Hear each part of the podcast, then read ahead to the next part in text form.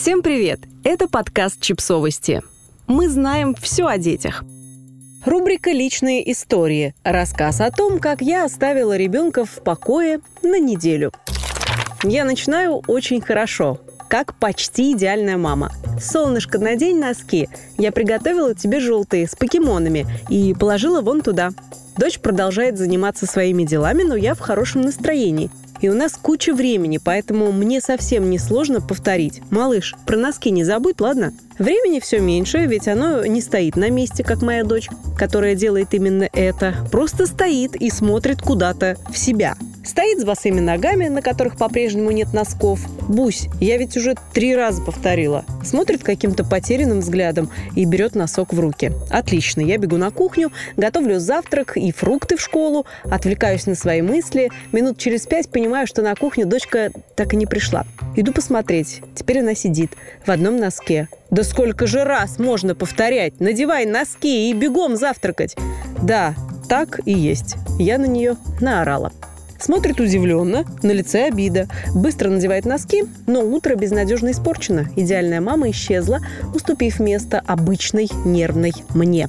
Я остываю и иду извиняться. Опять. В этом моя проблема. Я не слишком часто повышаю голос и никогда не поднимаю руку на своего ребенка. Не критикую ее, не давлю и не требую.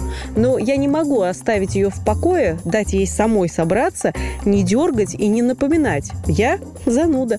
Зануда, которая хочет, чтобы все было идеально, но у которой не хватает терпения, чтобы не взрываться. И не хватает спокойствия, чтобы позволить ребенку взять на себя ответственность за свои действия. Поймите правильно, я не считаю, что носки можно не надевать. В конце концов, у нас дома холодно, поэтому носки – это важно. Но я не хочу быть тем человеком, который портит детство ребенку из-за такой мелочи, как носки. Я много размышляла о том, как быть.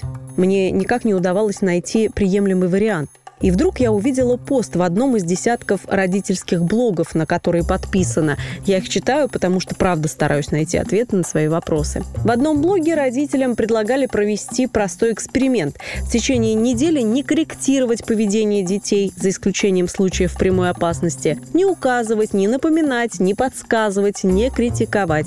И посмотреть, каким будет результат. Мне понравилась идея. Неделя – это ведь не вся жизнь, правда? Ничего не будет, если я просто попробую.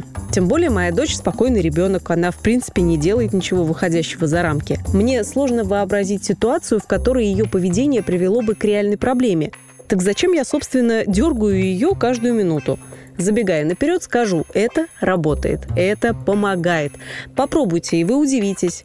Ок, на этой неделе мы опоздали в школу один раз. На следующий день дочь постоянно смотрела на часы и пыталась собраться побыстрее. Очевидно, ей не понравился такой опыт. Был еще ряд мелочей, маленькие поводы расстроиться и даже пару раз поплакать.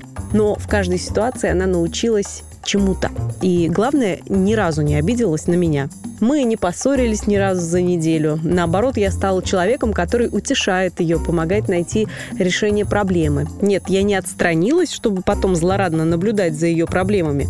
Я напоминала ей о том, что нужно сделать один раз, а затем позволяла ей самой принять решение не буду пытаться идеализировать ситуацию. Конечно, ребенок остается ребенком. Она по-прежнему будет о чем-то забывать, отказываться что-то сделать из-за лени и нежелания. Но мы сделали главное, сместили фокус ее внимания и назначили ответственного за маленькие вещи в ее жизни, с которыми она вполне в состоянии справиться сама. Ответственность за эти маленькие вещи лежит на ней, но и заслуги полностью ее – Теперь по утрам она сама приходит на кухню завтракать, одетая и в носках. «Мама, я полностью готова, успею позавтракать и буду слушать музыку». И я вижу, как блестят от радости и гордости ее глаза. Подписывайтесь на подкаст, ставьте лайки и оставляйте комментарии. Ссылки на источники в описании к подкасту. До встречи!